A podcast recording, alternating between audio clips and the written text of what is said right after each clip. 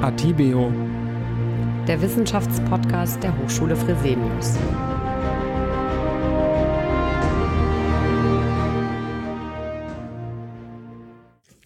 Ja, herzlich willkommen, liebe Zuhörerinnen und Zuhörer, zu einer neuen Folge des Wissenschaftspodcast Atibio.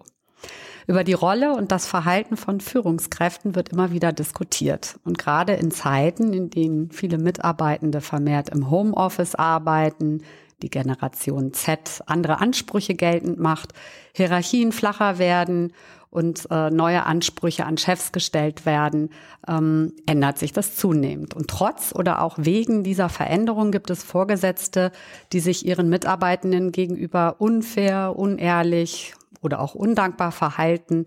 Und so ist zum Beispiel Undankbarkeit von Chefs eine der häufigsten Klagen am Arbeitsplatz noch vor zu wenig Lohn und zu viel Arbeit. Dabei schaden schlechte Führungskräfte den Mitarbeitenden und auch dem Unternehmen und somit eigentlich der gesamten Volkswirtschaft.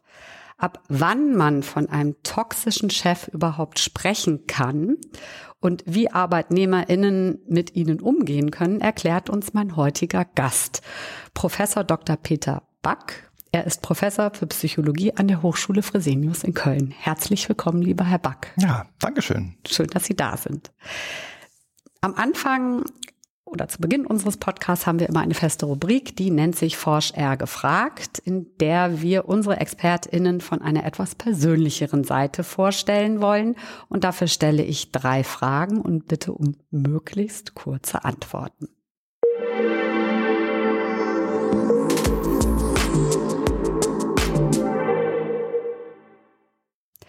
Ihre erste Frage lautet, hatten Sie selbst schon mal einen, ich sage mal, problematischen Chef oder eine problematische Chefin? Ja, eigentlich muss ich zugestehen, ich bin ganz schlecht jemand, der überhaupt mit Chefs umgehen kann. Das liegt aber dann wahrscheinlich weniger an den problematischen Chefs, sondern eher an meiner Person. Äh, ich habe generell ein Problem mit Autoritäten in der Tat, aber ich hatte auch schon wirklich richtig fiese Chefs, muss ich sagen. Also so richtig eklige, die man sich so richtig gut vorstellen kann, die auch gut zu dem passen, was wir heute besprechen.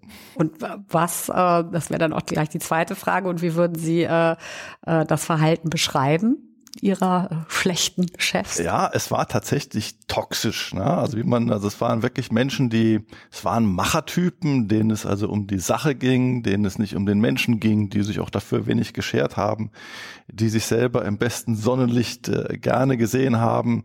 Die hatten also alle Zutaten dessen, was man so als toxisch bezeichnet. Mhm.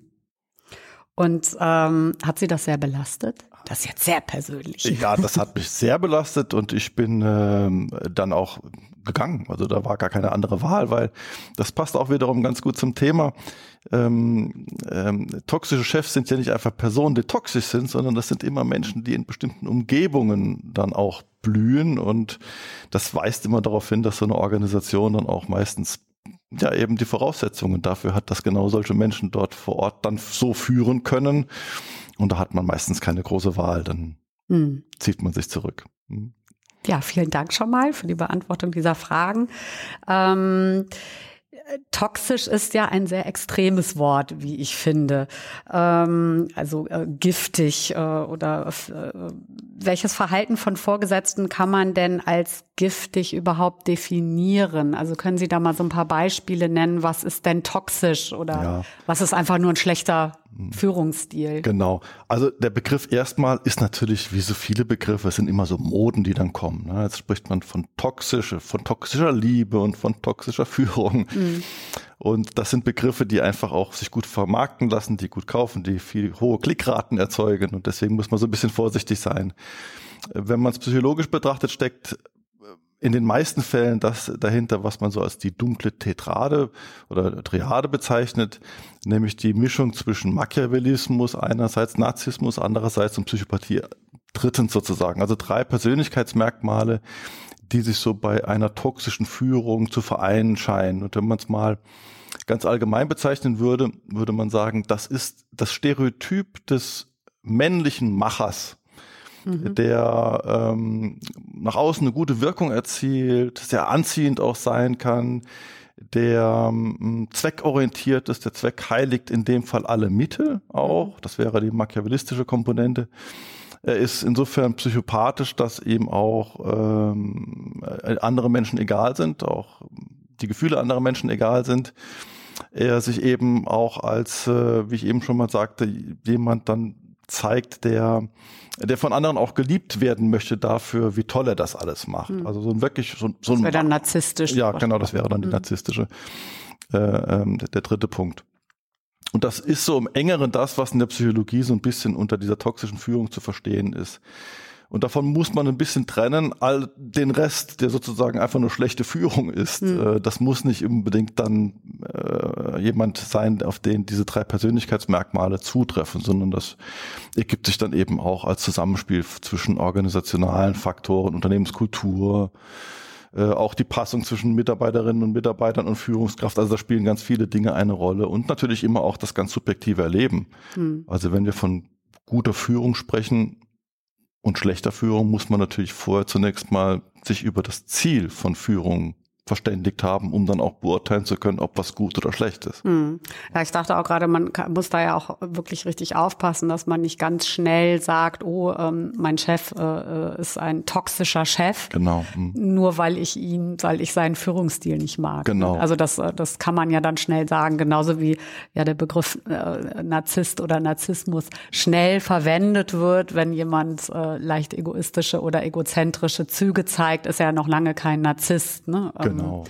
Und, und erst recht, also man muss da sowieso immer überlegen, wir, wir erleben das ja erstmal so. Ne? Also mhm. ich erlebe eine andere Person als eine Person, die meinetwegen jetzt sich so gebiert, wie man denkt, dass ein Narzisst sich so darstellt. Aber mhm. das ist ja erstmal nur mein Erleben und ob die Person so ist, das steht natürlich noch auf einem ganz anderen Blatt und da bin ich auch kein Freund davon, hm. sondern ähm, eine Person ist nicht irgendwie so, auch wie das oft so in persönlichkeitspsychologischen Kontexten vielleicht so hm, kommuniziert wird, sondern sie verhält sich erstmal nur in einem bestimmten Kontext so. Hm. hm.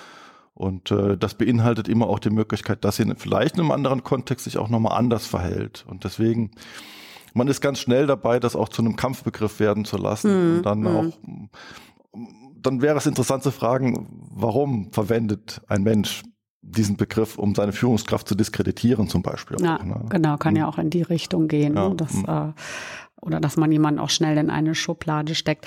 Wie lässt sich denn dieses Verhalten, also das toxische Verhalten psychologisch erklären? Also woher kommt es? Kann ja. man das zusammenfassen überhaupt? Das ist wahrscheinlich sehr weit. Genau, es ist sehr weit und wahrscheinlich, wie so oft, lassen sich verschiedene Ansätze da finden. Ne? Also zum, ich glaube, eine Sache ist ganz wichtig und das hat was mit, ähm, ja, nennen wir es mal subjektive Führungstheorie zu tun. Also dem, der Idee, wie wohl Führung, was Führung wohl so ist. Ähm, und ähm, ich habe jetzt keine Umfrage im Kopf, aber wenn ich mal eine ich würde mal schätzen, wenn man eine Umfrage machen würde, würden viele Leute sagen, ja, zur Führung gehört zum Beispiel einfach, dass man ähm, dass man auch manchmal rücksichtslos sein muss, dass man eben auch mal äh, zeigt, wo wo es lang geht und ähm, dass man eben auch nicht immer Rücksicht nehmen kann auf auf die einzelnen Wehwehchen seiner Mitarbeiterinnen mhm. und Mitarbeiter. Also ich glaube, ist ein ein Punkt ist, dass es zu unserem Verständnis von Führung ganz gut passt, dass man da so einen starken starken mhm auch einen starken Mann hat, glaube ich. Das mhm. gehört für viele dazu. Sieht man im Moment so ein bisschen vielleicht auch in der politischen Großwetterlage, dass mhm. der Ruf nach Führung und nach Stärke da zusammenkommt. Mhm. Also ich glaube in der Tat, dass äh, viele Organisationen auch so organisiert sind. Mhm. mhm. Zum anderen ähm, es sind ähm, Menschen, die sagen wir mal sehr zweckorientiert sind und die auch sich jetzt weniger um die Belange ihrer ihre Mitarbeiterinnen und Mitarbeiter vielleicht kümmern, die sind ja durchaus nicht unerfolgreich, wenn man mal Erfolg daran bemisst, dass eine Organisation sich schnell wandelt oder dass sie auch, ja, dass sie das eine hohe Rendite einfährt. Ähm, beispielsweise viele, die im Interimsmanagement arbeiten, das heißt also, einem Unternehmen geht es schlecht, es wird ein Manager beauftragt, das Unternehmen auf Vordermann zu bringen ähm, ohne jetzt jeden Einzelnen da beurteilen zu wollen, aber das sind ganz oft dann eben Situationen, in denen einer rücksichtslos einfach ein ganz bestimmtes Ziel nach vorne treibt und ein Unternehmen dann einfach erstmal wieder flott macht, so ungefähr. Mhm. Ähm, und ähm, das ist ein bisschen ein Ausdruck auch unserer, ja, unserer, ja, wie soll man sagen, unserer Zeit, unserer, wie wir Arbeit definieren, wie wir Organisationen definieren. Ähm, alle die Organisationen, in denen wir arbeiten, deren erstes, erstes Ziel und erster Zweck ist nicht, dass es Menschen gut geht, hm. Sondern die orientieren sich an Maßstäben und an Kriterien, die völlig außerhalb dessen liegen. Da geht es um Geldverdienen, da geht es um Marktbeherrschen, da geht es um Konkurrenz. Und ähm, der schnellste Weg dorthin scheint für viele daran zu liegen, eben mm, eine Gangart zu wählen, die dann eben rücksichtsloser ist. Hm. Und das hm. sehe ich so ein bisschen als als Strukturmerkmal auch. Aber gibt es denn da nicht zwei Entwicklungen, die parallel laufen? Also einerseits flach, also der, das, der Wunsch äh, nach flacheren Hierarchien. Also ich habe am Anfang auch über die Generation Z gesprochen, die ja durchaus andere Ansprüche nochmal mitbringt, mhm. ähm, auch der Partizipation und Work-Life-Balance und ähm, äh, die nochmal eine andere Idee von der, von der Arbeitswelt mitbringen. Ähm, ja, Hierarchien werden flacher gemacht und andererseits ist es so, dass tatsächlich diese toxische Führung in den letzten Jahren aus ihren Erfahrungen zugenommen hat. Hat das zugenommen? Kann man das belegen oder? Ach, zugenommen? Ich glaube nicht, dass es zugenommen hat, sondern mhm. ähm, das vielleicht ist unsere Sensibilität größer mhm. geworden. Mhm. Unser, früher war es vielleicht normal, dass, dass der Vorgesetzte, der Chef einmal halt auch mal links gemacht hat. Mhm. Ähm, heute geht das einfach nicht mehr. Ne? Wir leben in ganz anderen Zeiten, in der mhm. sehr viel mehr Rücksicht genommen werden soll. Auch in der Sprache, in, in vielen, in der Kommunikation, die hat sich sehr gewandelt. Die Frage stellt sich natürlich, ist das nur eine, ein, ja, ein Feigenblatt? Hat sich wirklich gewandelt oder nicht? Mhm. Und auch flache Hierarchien. Ähm, es gibt auch in flachen Hierarchien Hierarchien, selbstverständlich. Mhm. Und es gibt Menschen mit mehr und weniger Macht. Mhm. Ähm, und ähm, deswegen ist das nicht unbedingt immer das, was man sich davon verspricht, sondern ähm, ja. So ein bisschen die Natur des Menschen, ne? Also dass, äh, dass es einfach Hierarchien gibt, ne? Ähm, dass es jemanden gibt, der sagt, oh, so, da gehen wir Menschen. lang. Aber ich, ich hoffe, da werde ich, wieder sagen. War jetzt provokant gemeint. ja, genau. ja, nein, es ist eher Ausdruck dessen, was, was geht. Also was mhm. kann man sich erlauben und ähm, das ist eher ein, ein Spiegel unserer Zeit, in der wir mhm. leben. Mhm. Äh, wie wir miteinander umgehen, was wir hier veranstalten, warum wir das alles machen. Und es lässt sich schon auch eine Gesellschaft oder eine Organisation form denken, in der das vielleicht anders ist, mhm. in der Menschen sich organisieren, weil sie Spaß, Freude an der Sache haben, weil sie den Sinn von einer Sache erkennen, weil es ihnen Spaß macht, ihre das, was sie können, zu zeigen, vielleicht mhm. auch äh, im Verbund zu zeigen. Das lässt sich schon denken. Nur ist das sehr weit weg von dem, was wir faktisch hier an Organisationen haben. Hm. Und vielleicht auch, was sich umsetzen lässt. Mhm. Was sind denn die Folgen von toxischer Führung für die MitarbeiterInnen?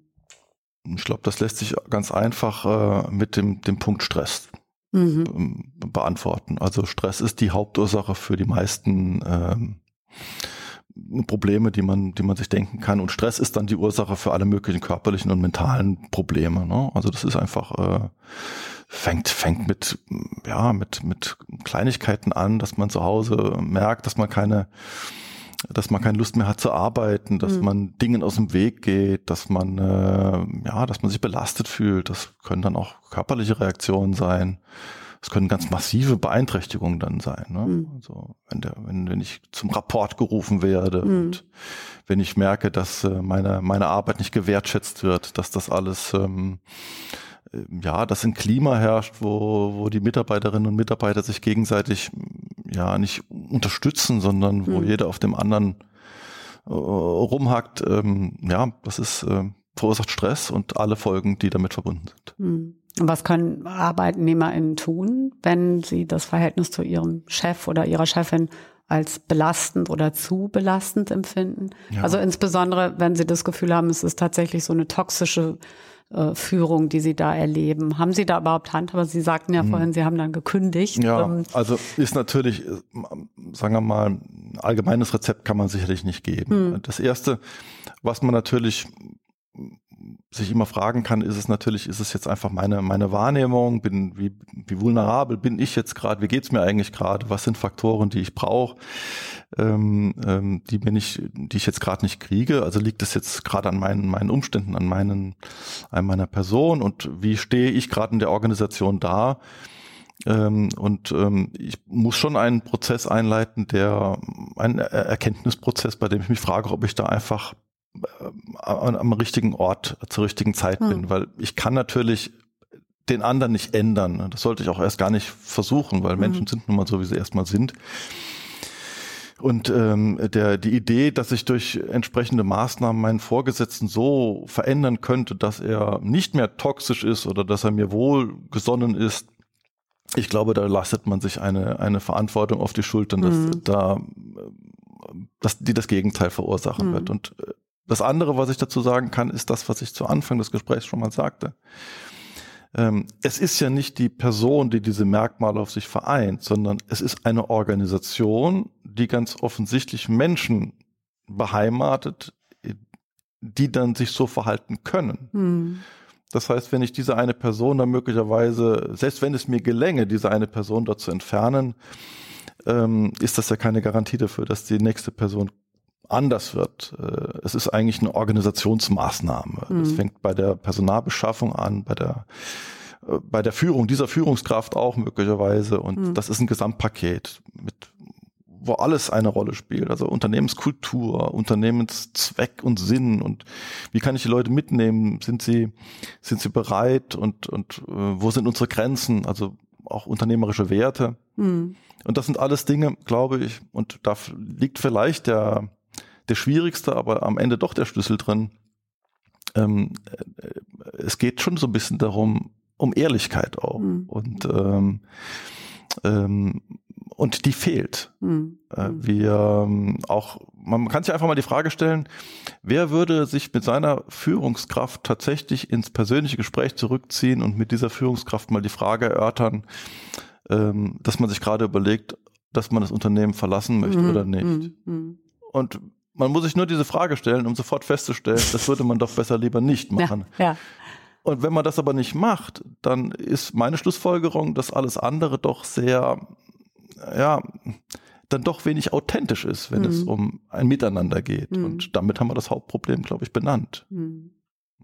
Aber das ist ja trotzdem, ist toxische Führung in, in Organisationen oder Unternehmen ja auch nicht gut für die Unternehmen. Also es hat ja auch negative Auswirkungen, wie wir uns alle vorstellen können, mhm. wenn wir vorwiegend ähm, demotivierte MitarbeiterInnen haben, die äh, äh, nicht mehr, äh, also nur noch so Arbeit nach Pflicht äh, machen ähm, und darüber hinaus nichts mehr tun, dann kann das Unternehmen ja nicht mehr erfolgreich sein. Mhm. Ähm, was kann ein Unternehmen dann präventiv tun? Also wenn sie merken, dass diese Kultur da ist, ähm, geht das überhaupt dann noch? Also vielleicht so ein bisschen Henne-Ei-Problem. Ne? Ja, also ich, ich würde vor allem, ich würde die Prämisse erstmal bezweifeln. Ich glaube, man kann nicht sagen, dass toxische Führungskräfte per se schlecht sind, mhm, okay. sondern es hängt eben wiederum von dem Ziel ab, was so eine mhm. Organisation hat. Wie ich eben schon mal sagte, wenn ich wenn ich mal einen harten Besen brauche, der mal durchkehrt, damit die Mitarbeiter wieder mal äh, vor lauter Angst pünktlich zur Arbeit kommen mhm. und dann ihre Arbeit erledigen, kann das ja durchaus auch Vorteile haben. Mhm. mhm. Der Laden läuft wieder, um es mhm. mal so ein bisschen platt zu sagen.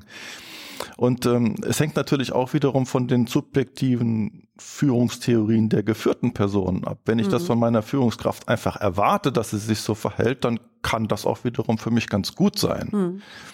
Am Ende kann man sagen, ist Führung natürlich einfach eine Passungsfrage. Also mhm. was erwarte ich von meiner Führungskraft? Was erwartet die von mir? Und mhm. habe ich die Möglichkeiten, so zu sein, wie sie es erwartet? Und habe ich für mich die Möglichkeiten, mich so zu verhalten und zu erleben, wie ich das mir vorstelle. Also wir haben ein typisches Passungsproblem und deswegen kann man nicht sagen, dass das per se schlecht okay. ist. Mhm. Ja. Ähm, es ist dann schlecht, wenn ein Ziel meiner Organisation ist, dass ich in meiner Organisation Menschen habe, die das gerne machen, die erfüllt mhm. sind, mhm. die glücklich sind, die äh, vielleicht einen weiteren Sinn in ihrer Arbeit, einen weiteren Sinn legen möchten als ja die unmittelbar, das unmittelbare Geld verdienen, mhm. das, mhm. das Erschließen von Projekten oder sowas. Und äh, dann kann man natürlich was machen, indem man eben eine Unternehmenskultur entwickelt, die auch lebt und die auch äh, dann mh, dazu führt, dass ich mir entsprechende Menschen an, an Bord nehme, die mit mir das alle erleben und die mit mir das alles machen. Mhm. Das ist sehr ideal. Mhm. Aber man mhm. braucht so Leuchttürme, um, um mhm. sein Handeln irgendwie daran zu orientieren. Ne? Und jetzt haben wir viel darüber äh, gesprochen. Eben, äh, Sie haben ja gerade auch gesagt, ja, das hängt natürlich auch davon ab, was ist das Ziel des Unternehmens, was will man erreichen. Nichtsdestotrotz möchte ich die Frage stellen, ähm, und vielleicht kann man die auch gar nicht so beantworten, ähm, was denn eigentlich eine gute Führungskraft dann ausmacht. Mhm. Ähm, ja. Vermutlich werden Sie sagen, auch das hängt wieder davon ab, genau. welche Organisation und welche Mitarbeitenden. Richtig, also es ist immer die, mhm. die Frage, betrachte ich das aus, aus, mhm. der, aus der Perspektive der, äh, der, der, äh, der, der Stakeholder, mhm. betrachte ich das aus der Perspektive äh, der Führungskraft, aus der Perspektive der geführten mhm. Menschen. Mhm. Das, jedes Mal kriege ich wahrscheinlich eine andere Antwort. Ähm, die Frage, die ich mir als geführte Person, wann dann eine, eine Führungskraft gut ist, die lässt sich, glaube ich, individuell für mich persönlich ganz leicht erklären. Das muss natürlich eine Person sein, die die einem, die einem wertschätzend und zwar ehrlich wertschätzend gegenüberkommt, die einem ähm, ähm, ja, die einem die Möglichkeit gibt, die Dinge zu entfalten, die man in sich trägt, um um seine Arbeit so gut wie möglich machen zu können, die man da macht. Äh, die, ja, das sind eigentlich ganz einfache Dinge, ne? die, die, die einen vielleicht auch mal ähm, mit Visionen auch, auch, auch begeistern kann. Also viele Dinge, die so aus die man in der Führungspsychologie so als transformationale Führung kennt, gehören dazu. Ne? Also Wertschätzung, Visionär und alles. Aber ich glaube, dieser, dieser ehrliche Umgang, der wäre für mich eine ganz, ganz zentrale Stelle. Das, es gibt auch einen anderen Begriff, der nennt sich dann psychologische Sicherheit, also das, was ich eben schon mal sagte. Wie fühle ich mich denn da eigentlich? Sind die eigentlich echt zu mir? Sind sie falsch zu mir? Kann ich mich äußern? Kann ich echt meine Bedenken mhm. aussagen? Oder ist es halt so, wie es oft ist. Wir sind alle kleine Strategen und machen unsere Kommunikation genau so, wie sie zielführend für Zwecke mhm. sind. Und das, glaube ich, ist ähm, langfristig äh, immer gefährlich, mhm. weil ich am Ende nie weiß, wo hängt der Hammer und sind die Leute wirklich zufrieden und gehen sie doch weg oder mhm. so. Ist ja aktuell auch äh, angesichts der, der Lage auf dem Arbeitsmarkt auch nicht so einfach, ne? Mhm. weil so viele gute, gutes Personal findet man ja auch nicht. Also ja. es geht ja schon tendenziell eigentlich eher aktuell zumindest darum, das Personal zu halten, ne? weil man ja. weiß, dass es schwierig ist, gutes neues Personal zu finden. Genau, und, und da kämen natürlich auch nochmal, auch das wären, sind interessante Gedanken, äh, die eine Rolle spielen, beispielsweise, ähm, ähm, es macht schon einen Unterschied, ob ich ein, ein, ein Neueinsteiger bin, der jetzt gerade von der Uni kommt, hm. ähm, der vielleicht auch gar nicht anders erwartet, dass er mal viel arbeitet, lange arbeitet, auch vielleicht weit über das Vereinbarte hinaus, dass er auch Kritik einstecken muss, vielleicht ähm, ist es anders äh, wie bei einer Person, die vielleicht schon länger im Bereich, im, im, im, im Beruf ist und die was ganz anderes braucht. Mhm. Ähm, da geht es nicht mehr darum, Karriere zu machen und dafür einiges einzustecken, sondern mhm. es geht um die Anerkennung der auch der Lebensleistung mhm. und solche Dinge. Also da verändern sich auch im entwicklungspsychologisch gesehen mhm. Bedürfnisse und auch die auch die Ansprüche an Führung. Ne? Mhm. Würde das denn Sinn machen, dass man äh, zu Beginn, wenn ähm, Personen eingestellt werden oder auch eben auch schon mit denen, die länger dabei sind, ähm, von der Personalabteilung zum Beispiel so Gespräche führt, dass man irgendwie sagt, wie sind denn deine Erwartungshaltungen, was brauchst du oder was brauchen sie? Mhm. Ähm, weil das äh, stimmt ja schon, das ist ja sehr individuell. Also jemand, der gerade als Neueinsteiger von also sein Studium absolviert hat und in einem Unternehmen anfängt und vielleicht noch nicht so viel Berufserfahrung hat, wahrscheinlich mehr Führung braucht und mehr ähm, äh, Anleitung, äh, äh was von ihm erwartet wird, als jemand, der schon länger dabei ist, mhm. der wahrscheinlich mehr, wie Sie sagten, äh, Anerkennung braucht, vielleicht auch für sein Lebenswerk, ist jetzt vielleicht ein bisschen zu, mhm. äh, zu hoch gegriffen, aber und, und der mehr Autonomie braucht, ja, weil er weiß, was er kann ähm, würde das Sinn machen? Also, dass man, ähm, das, es gibt ja durchaus auch immer so Mitarbeitergespräche. Also ist das zielführend? Würde das auch irgendwann dazu führen, dass die Unternehmenskultur sich ändern kann? Abs ja, absolut. Ne? Und ich glaube, das ist äh, auch da muss man es immer differenziert betrachten. Es gibt natürlich auch unterschiedliche Arbeitsstellen. Also wenn mhm. ich, sagen wir mal, in ähm, in der in der Produktion mhm. arbeite, ist Führung noch mal was völlig anderes, wenn ich jetzt sagen wir mal in, im, im Dienstleistungsgewerbe, in der Agentur arbeite, mhm. wo ich viel Kommunikation habe.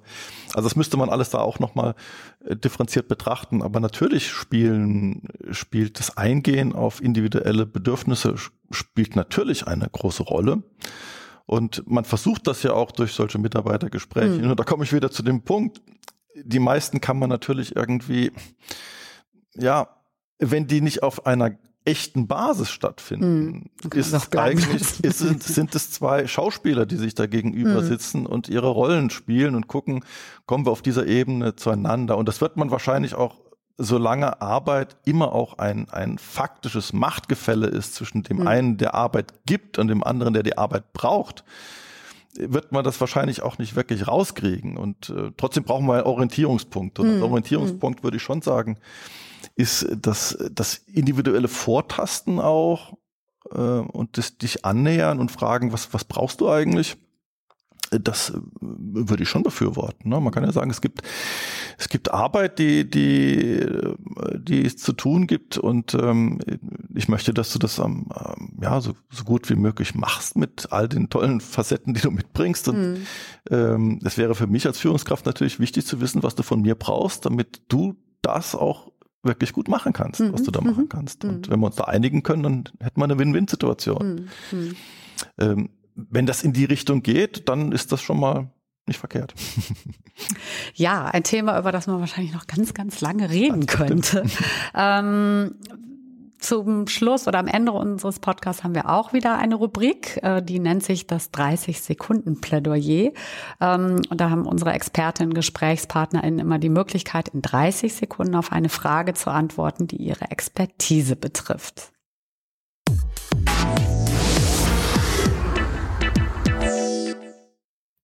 Und Ihre Frage lautet, wie reagieren, wenn der Chef toxisch führt? Hm.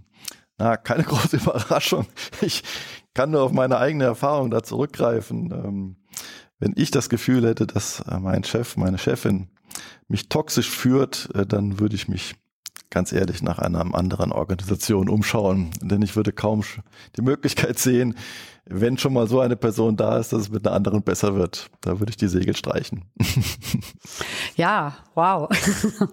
ähm, Gut, am Ende des Tages muss das, wie Sie ja sagten, jeder dann auch für sich irgendwie abwägen, mhm. äh, inwieweit äh, er mit der Chefin oder dem Chef dann noch zurechtkommt oder ob es andere Abteilungen innerhalb des Unternehmens gibt oder ob es an der Unternehmenskultur liegt mhm. äh, oder eben nur an dieser einen Person.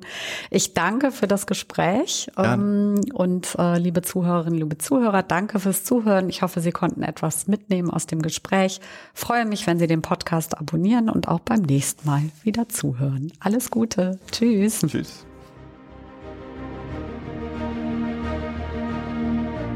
Atibeo, der Wissenschaftspodcast der Hochschule Fresenius.